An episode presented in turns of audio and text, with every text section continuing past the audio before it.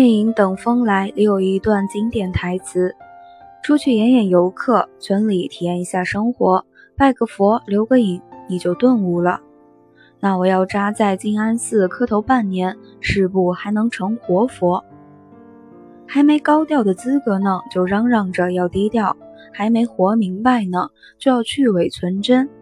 这是一种最损己不利人的行为。那么，为什么那么多人对假装文艺这种损人不利己的行为乐此不疲呢？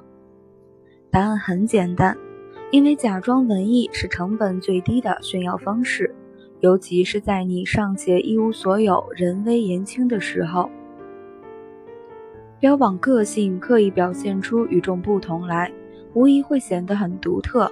因为活得没有底气，暂时看不到未来。于是只能傲娇地喊着：“我就是我，是颜色不一样的烟火。”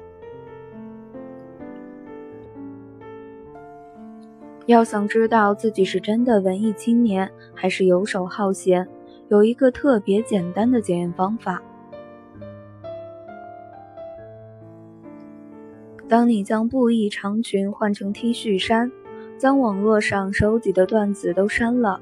将诗和远方暂时忽略掉，然后断开 WiFi 和社交平台。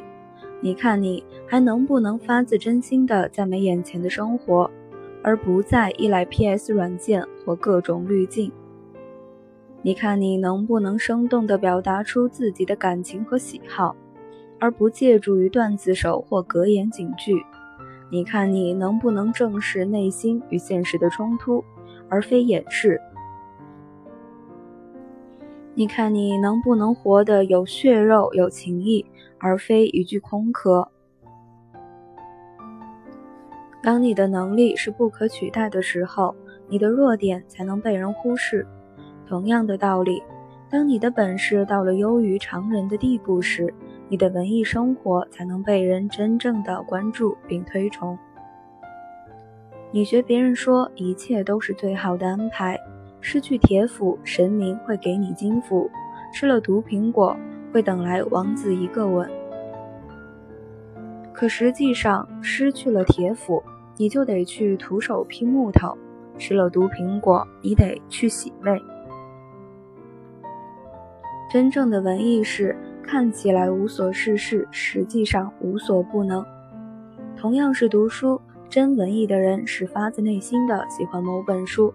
并且能读出书中的趣味来，甚至有可能学以致用。而假文艺只是将书当成表演的道具。同样是讲情怀，真文艺的人有让情怀落地的具体规划、具体途径，以及付诸实践的努力和勇气。而假文艺是将情怀当成表演的旁白。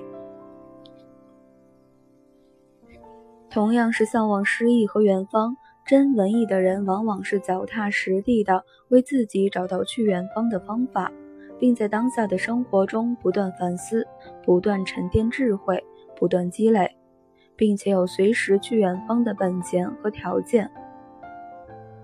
而假文艺是将诗意和远方当成了表演的台词，所以拜托你别再逢人就摆出一副我很文艺、我很贤惠的姿态了。你呀，压根儿就是闲的什么都不会。